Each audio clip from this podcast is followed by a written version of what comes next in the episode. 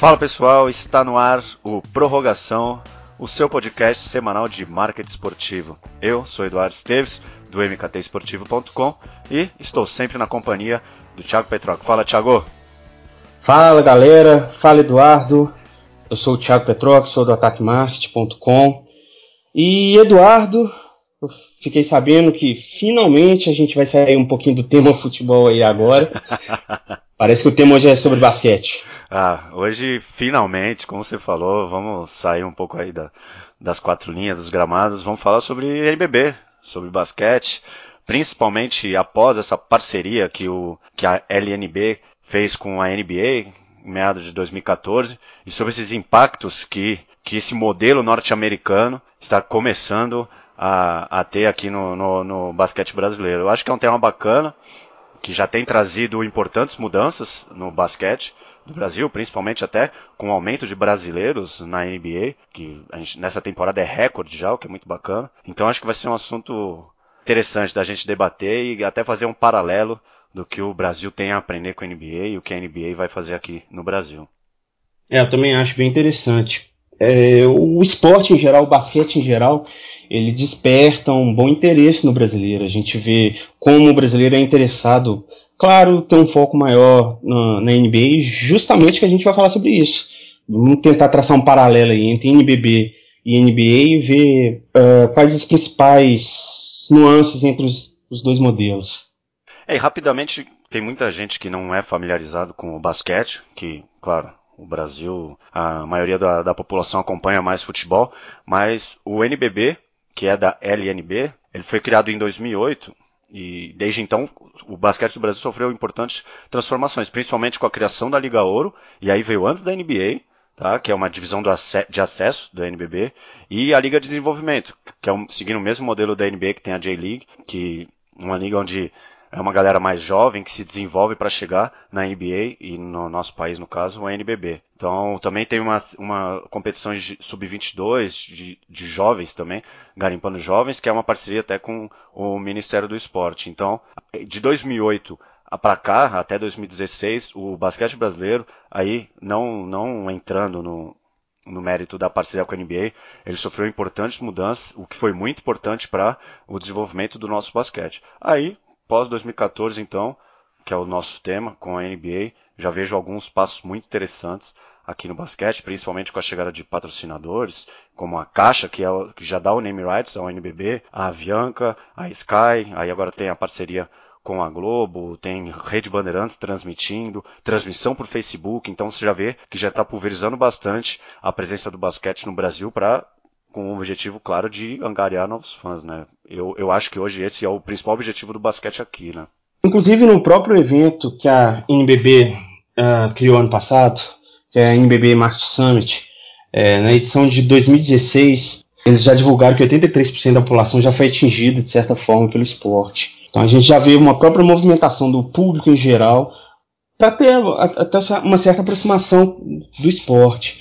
Você falou aí muito bem sobre o, uh, os, os, plan os, planejamentos de caça-talento, toda uh, de, isso dentro dos Estados Unidos. Hoje a gente tem aqui, no máximo, a Liga Ouro no Brasil. O que é a Liga Ouro? É uma divisão de acesso para captar novos times. Em geral, os clubes ainda, os clubes brasileiros ainda estão engatinhando em suas estruturas. Ainda precisam ter uma, uma estrutura mais uh, solidificada. A gente vê o Minas, a gente vê o Pinheiros, o Flamengo, que é uma presença de massa bem importante, mas ainda tem aqueles clubes que ainda dependem das empresas para estarem de forma oficial dentro da competição. A, a, parceria com a NBA, pelo menos nesses últimos dois anos, ela fortaleceu bastante o NBB em si.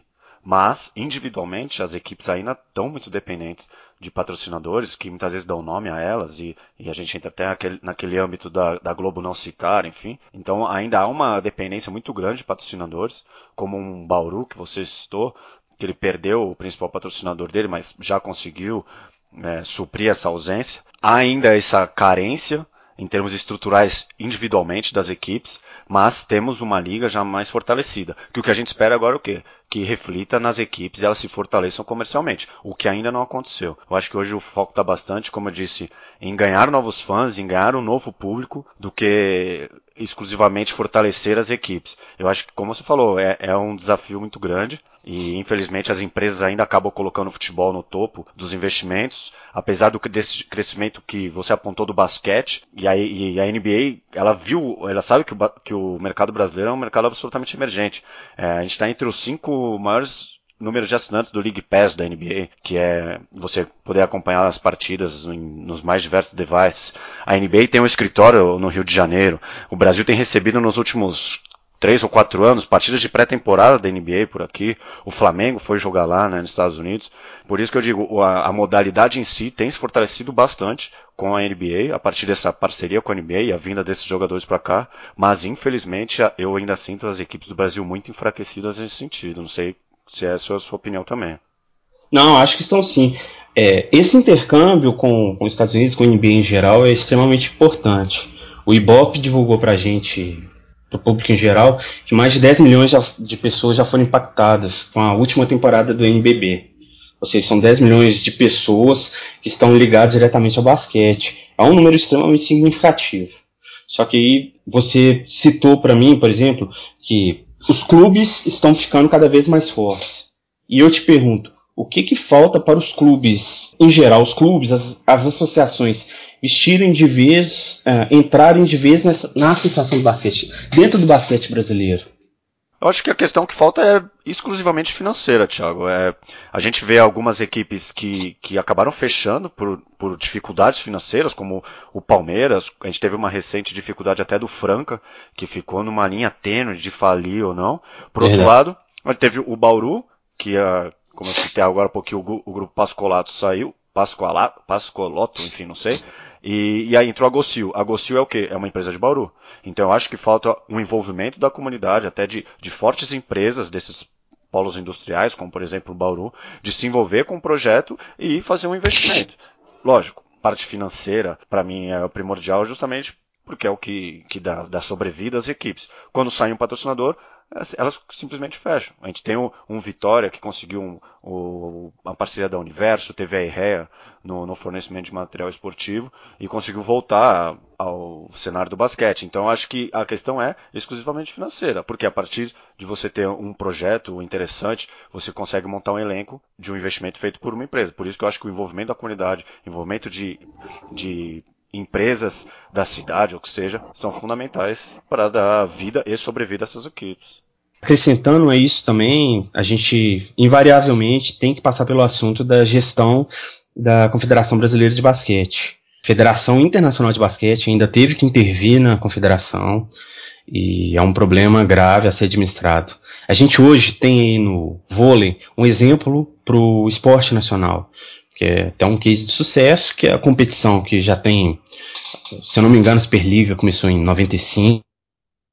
Então ela é sucesso de competitividade, ranqueando atletas, ranqueando em um nível muito bom, que reflete até na seleção brasileira de vôlei, tanto a masculina quanto a feminina. Então eu acho que para esse caso específico, não seria, vou dizer, vergonha nenhuma copiar o modelo do vôlei dentro disso. E claro, também sempre uh, aproveitando o que há de melhor dentro da NBA. Por isso que eu acho que hoje o maior desafio eh, da, do NBB é justamente esse. Eu acho que a gente tem uma base muito grande de fãs de basquete no país, só que eles acompanham muito mais a NBA do que a NBB.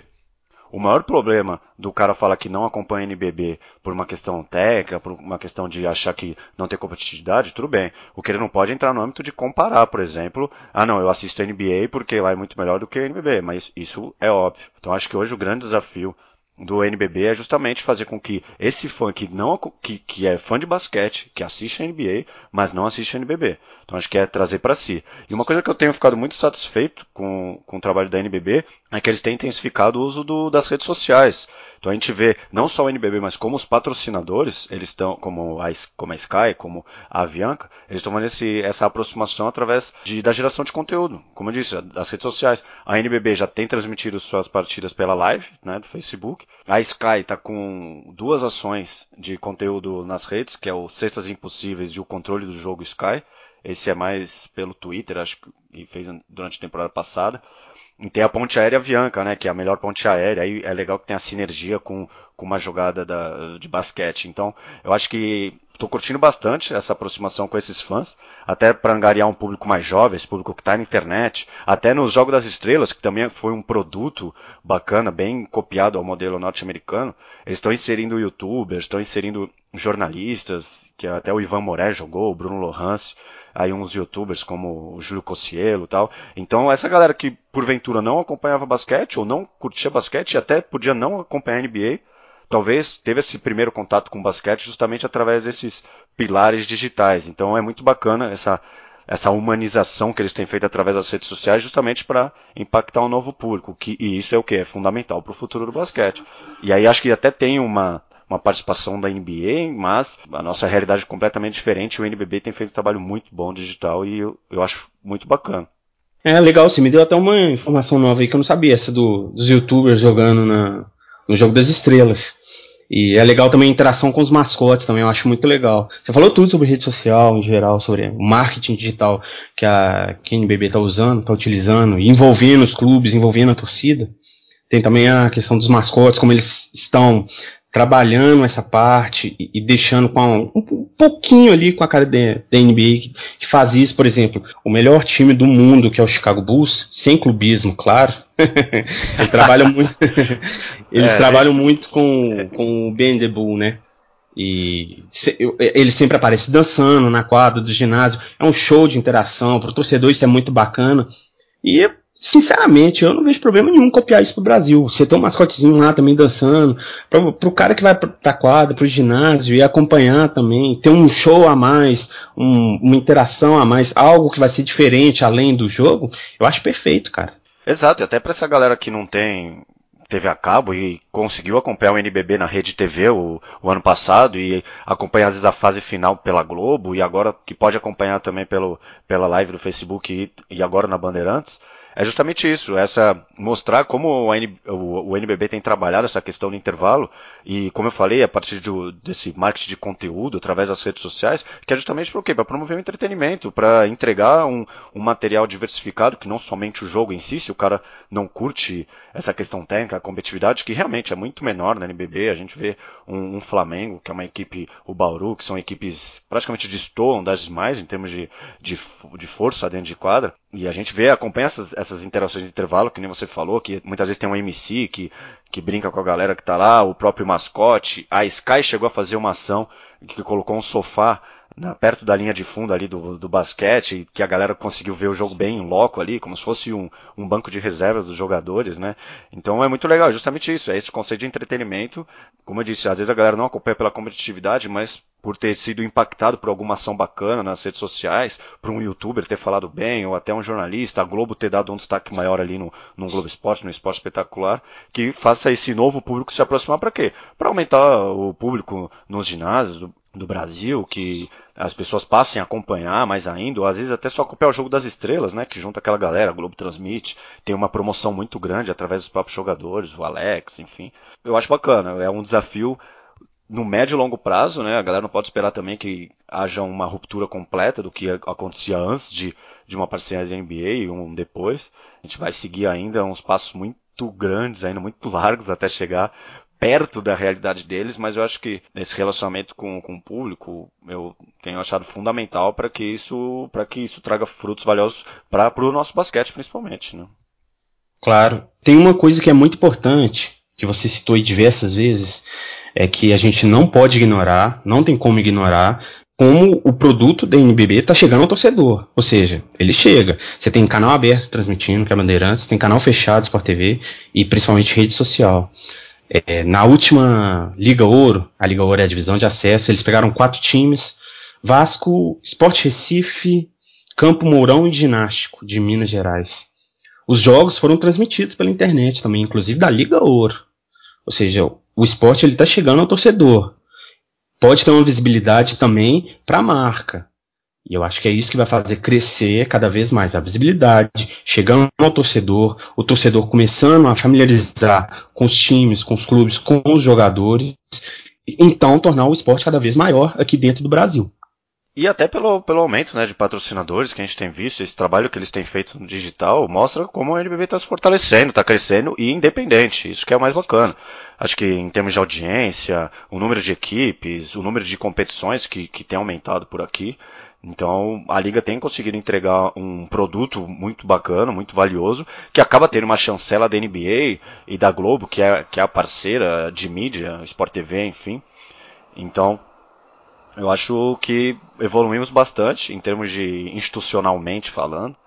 E é uma. O que. Não tem nem que comparar o que era o nosso basquete de 2008 para trás. E aí, pô, eu tenho 30 anos, eu acompanhava Oscar, Rato, Pipoca, aquela época, Hortência, Paula, enfim. E apesar de serem lendas do nosso basquete, na época, em termos de competição, era muito enfraquecido. Hoje não, hoje como eu disse, a gente não tem conseguido obter muitos bons resultados, né, seja em Olimpíadas, em mundiais que seja, mas já temos um número recorde de brasileiros por lá, e isso é o que? É por conta de um trabalho de estrutura, estrutural feito aqui no Brasil há alguns anos. E vendo a NBB, a LNB, LNB se fortalecendo fora das quatro linhas em termos de imagem, é, é muito bacana. É que a galera tem abraçado essa modalidade, mesmo antes da NBA chegar, a NBA foi a cereja no bolo para que a gente dê um, um grande passo né, de evolução e de valorização. Mas eu estou muito otimista com o basquete, pelo menos na, na, imagem. Eu acho que em quadra a gente ainda tem pecado bastante, né, nas competições. Mas aí, como o nosso tem, foco é marketing esportivo, é, é branding, é comunicação, acho que a gente tá o nosso basquete está num caminho muito certo. Te pergunto, dentro desse panorama, claro, dentro de tudo que a gente vê dentro do basquete, é o seguinte. Nós notamos que o número. É claro que hoje a transação de um brasileiro para jogar na NBA é muito diferente do que era na época do Oscar. É completamente diferente. Oscar não foi para a NBA porque ele preferia jogar na seleção. E a NBA não permitia isso. Hoje a NBA permite que o jogador brasileiro, jogador estrangeiro, vá jogar na sua seleção. Mas, uh, em todo caso, os nossos talentos hoje são acredito eu que são maiores do que eram antigamente. Provavelmente cada vez vão evoluir mais esses talentos. Aí eu te pergunto, se nós temos é, os principais talentos brasileiros jogando na NBA, ou seja, a tendência é cada vez revelar melhores jogadores por aqui. Nós temos um público que de certa forma, se mostra fiel ao basquete. Hoje, por exemplo, é, o Jogo das Estrelas movimentou 24 milhões de reais dentro disso, desse panorama. O que, que falta para a gente atrair o brasileiro que gosta da NBA, que muitas vezes é fiel à NBA, para acompanhar a NBB? Eu acho que o que falta é essa maior aproximação com, com esse público. Então, por isso que, eu, que a gente até acabou debatendo ao longo desses minutos é, sobre essa importância de, de entregar conteúdo atrativo para eles em relação ao basquete, que faça com que ele se aproxime do, da nossa realidade, né? Como eu disse, ele está acostumado a uma realidade norte-americana, de uma puta estrutura, uma puta entrega de produto e entretenimento, aquele match day sensacional, e aí ele acaba por cobrando, entre aspas, que isso também tenha no nosso basquete. Mas não. Eu acho que é, uma, é um passo de cada vez que ele tem que dar em termos de consumir o nosso basquete. E isso a NBB tem feito através de um relacionamento por, pelos mais diversos canais. Agora está em sinal aberto, está com uma, um trabalho muito bacana digitalmente falando. Então eu vejo como um passo para que ele passe a, a, abrir o coração dele para o nosso basquete, principalmente passar a acompanhar o que a NBB tem feito nesse âmbito digital, dar uma chance para essas transmissões, né, como tem na Bandeirantes, Sport TV, para ele acompanhar como o, o, nível técnico tem, tem melhorado, enfim. Putz, eu acho que é isso. É, a NBB tem que atrair esse cara que, é, que curte basquete e que não acompanha a NBB, mas assiste a NBA. Então eu acho que, que é um cara já predisposto a consumir conteúdo basqueteiro, mas que por uma questão de preferência, não sei, não acompanha a NBB. Eu acho também, acrescentando a isso, gostei muito do seu ponto de vista. Eu acrescentaria também é, tornar alguns dias que, por exemplo, não seja o dia do match day, que seja o dia do jogo, eu acho que é preciso familiarizar cada vez mais a interação. A interação é muito importante, é muito boa. Eu acompanho as redes sociais da NBB também e vejo como eles tentam envolver o torcedor junto aos times.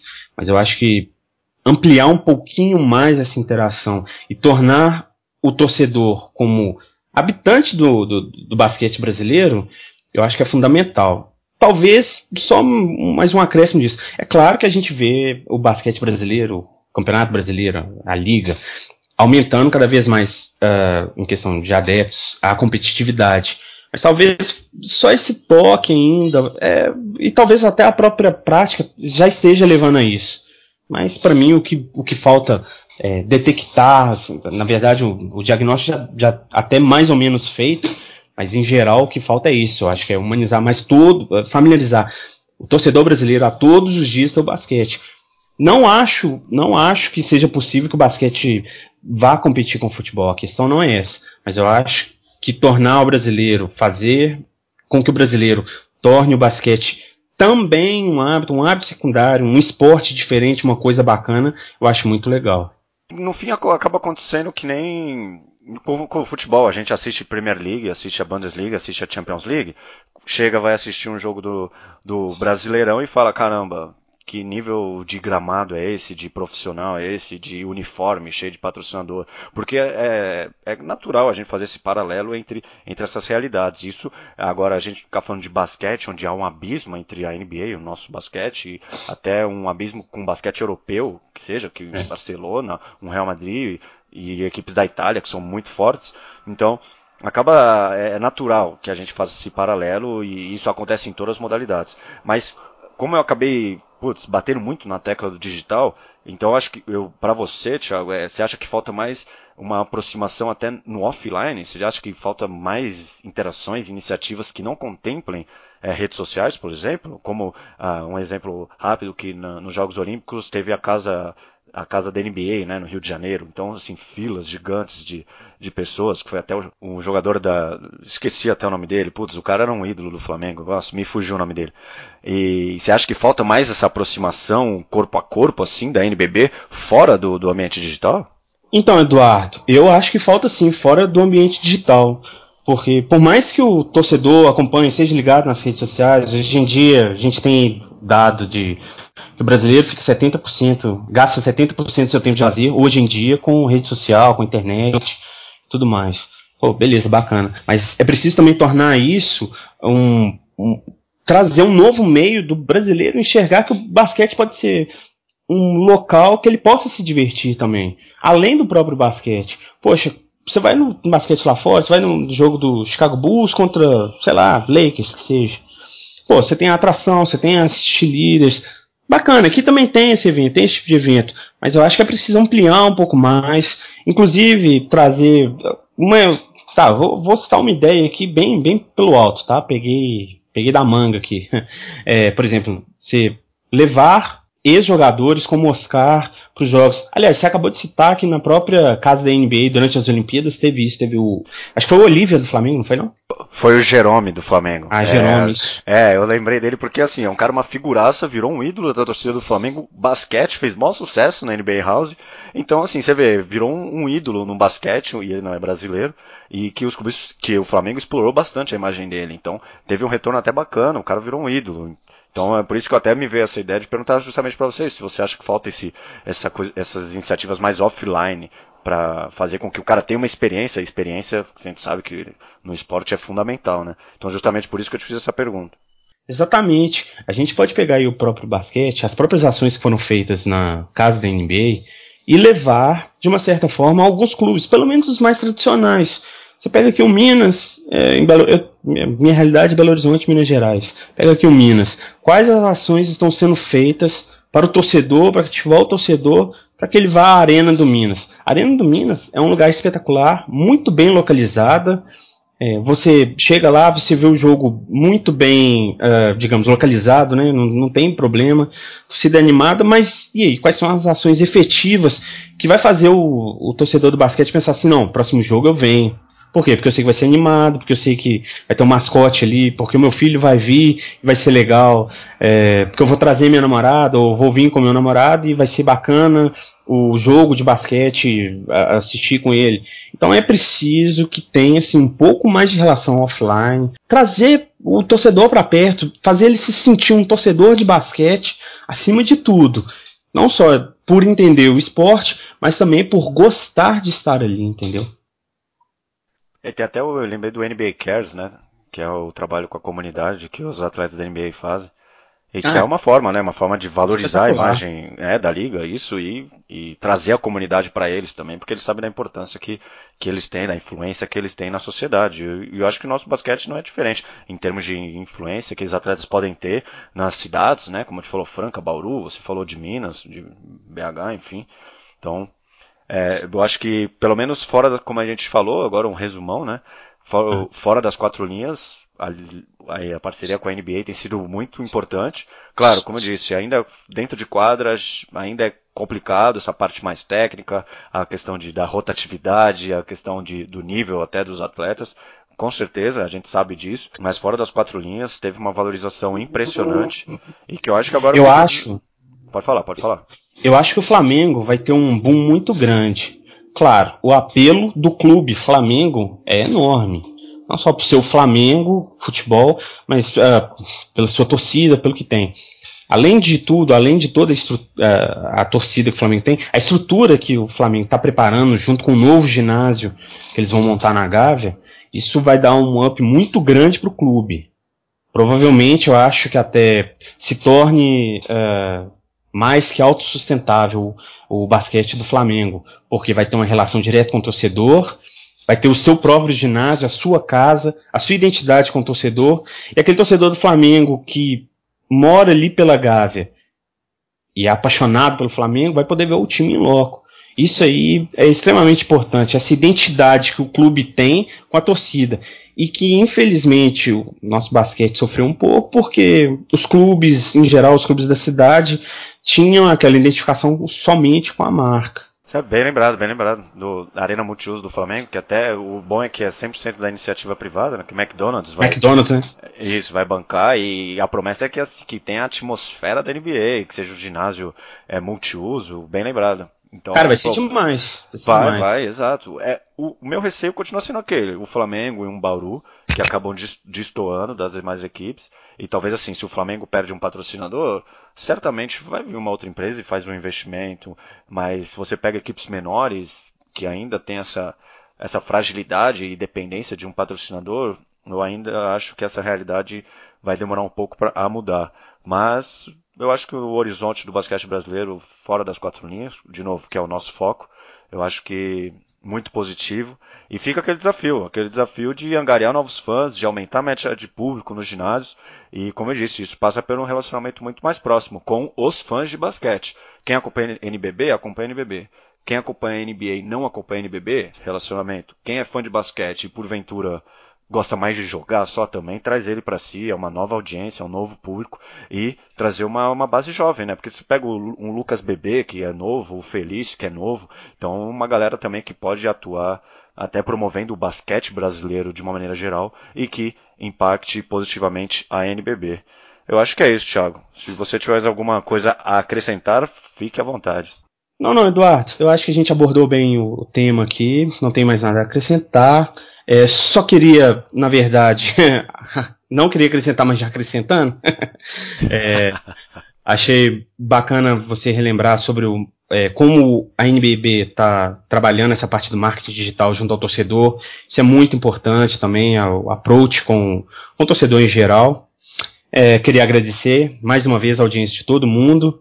Lembrar a todos que estamos no Twitter, prorrogaçãomkt. Podem mandar sugestões, dúvidas, dicas e sugestões por lá. Estaremos lá também para ler suas críticas. E é isso. Um abraço.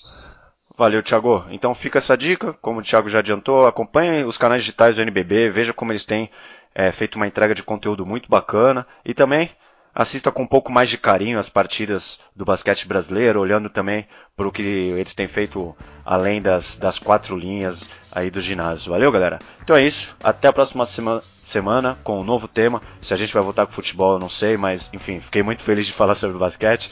E é isso. Valeu, galera. Até mais.